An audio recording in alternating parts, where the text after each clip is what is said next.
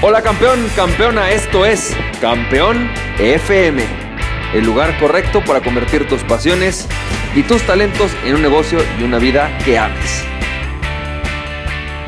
Hola, ¿qué tal? ¿Cómo estás? Bienvenido y bienvenida al episodio número 177 de Campeón FM. Me da mucho gusto, campeón, campeona, que estés aquí, que estemos platicando y que vayas a escuchar y que vayamos a hablar acerca de este tema, que es el tema de júntate con personas que piensan o que son similares a ti y que al mismo tiempo son diferentes. O sea, fíjate, algo de lo que te quiero platicar y que me parece muy importante es que cuando somos emprendedores lo que estamos buscando y lo que necesitamos son personas que nos contribuyan. De hecho, en general en tu vida, tú buscas personas que te contribuyan, personas que aporten algo nuevo a tu vida. ¿sí? Eh, y lo que de alguna manera estás buscando siempre son personas que a pesar de que tengan habilidades diferentes a ti, o fortalezas diferentes a ti sean personas que estén interesadas en construir contigo. Fíjate, yo cuando hablo de, oye, yo busco personas similares a mí, no me refiero a que busco personas que piensen igual a mí, esto me topa mucho tiempo. Encontrar personas que piensen diferente a mí, que vean las cosas desde otra perspectiva, pero que tengan la misma intención que yo de construir. Y te voy a poner un ejemplo. Una de las personas con las que siempre me siento a platicar y que siempre que le pregunto algo me llevo algo constructivo, es con Diego del Piso. Diego del Piso y yo fuimos socios en un proyecto que se llamaba Lead Labs. Bueno, y que al final, por temas de distancia y de ciertas diferencias en cuanto a, a dónde queríamos llevar ese negocio, decidimos mejor separarnos.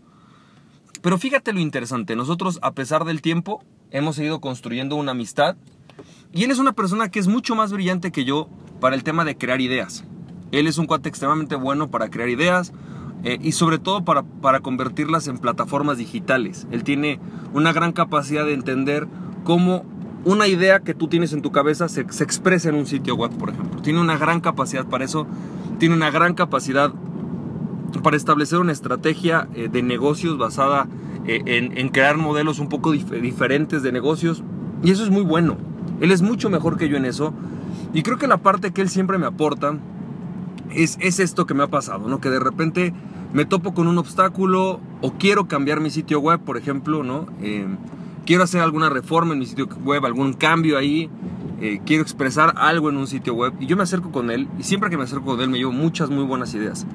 Y muchas muy buenas ideas al grado en el cual él, de, él ve cosas que yo ni siquiera nunca me ha puesto a investigar, que nunca me ha puesto a ver y cuando pasan dos o tres días, en verdad no el proyecto, porque en sí el proyecto hoy he aprendido que soy leal a mi, a mi forma de ver en cuanto a los objetivos del proyecto, pero sí la forma en la que se ejecutan los proyectos, la forma en la que se expresan en en el Internet esos proyectos cambia muchísimo. No tanto el copy, no tanto el mensaje, sino las plataformas, el servicio al cliente, lo modifico completamente. Y lo modifico completamente porque sé que él tiene una mucho mejor habilidad, una mucho mejor fortaleza que yo para ver ese tipo de cosas. Y es una persona que me contribuye. Y así me pasa con muchas personas. Tengo amigos que son coaches como Paco Anguiano, tengo eh, amigos eh, que son coaches como Julián, ¿no? Robles, eh, como Alex Nava, hay personas que están en el marketing digital como Engel Fonseca, hay muchísimas personas de las que yo me he ido rodeando.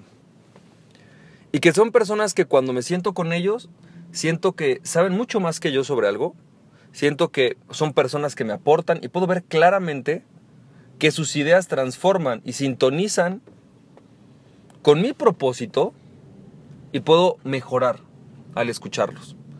Cuando tú empiezas a crear un network, un grupo de relaciones de este tipo para ti, tú creces. Porque son personas que contribuyen contigo y tú de la misma manera puedes contribuir con ellos. A la fecha hay muchas personas, enumeré, enumeré algunas, pero hay otros como Víctor Capetillo, hay muchísima gente, muchísima gente.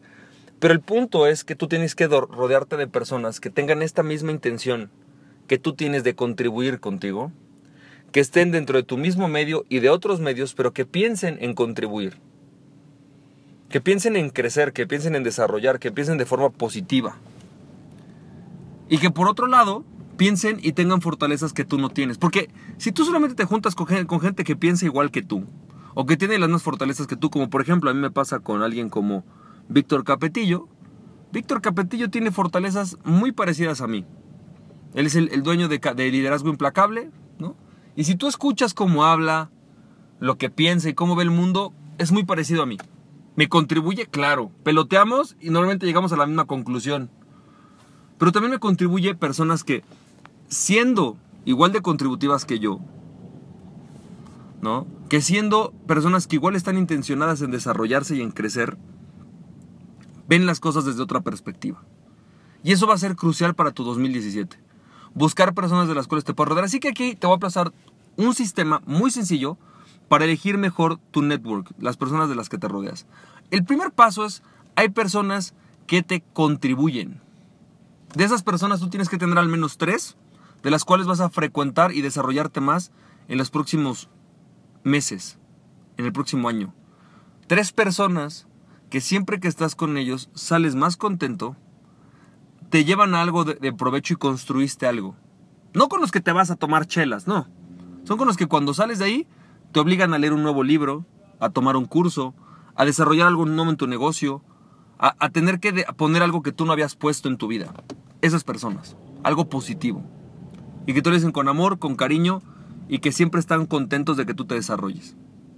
El segundo nivel de personas son personas a las cuales tienes que limitar en tu vida.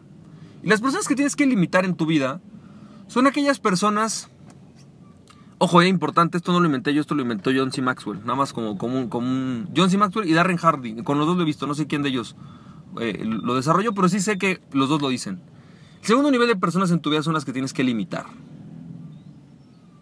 Son aquellas personas que de alguna manera eh, no, no quitan en tu vida, no restan, pero tampoco te contribuyen mucho. No es que cada vez que los veas, ¿no? Mm, reten tu intelecto, reten tu negocio. Son personas que te la pasas bien, que los quieres, pero de alguna manera no van a no vas a no van a decirte cosas que van a construir en tu vida, en algo diferente, más allá del placer, más allá del gusto. Y estos son tus amigos de las chelas.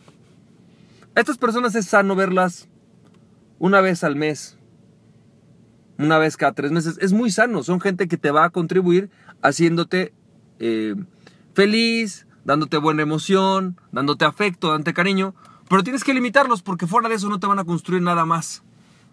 No vas a construir en algo más allá en tu vida. No te van a construir una nueva visión de vida, no van a obligarte a desarrollar nuevas habilidades.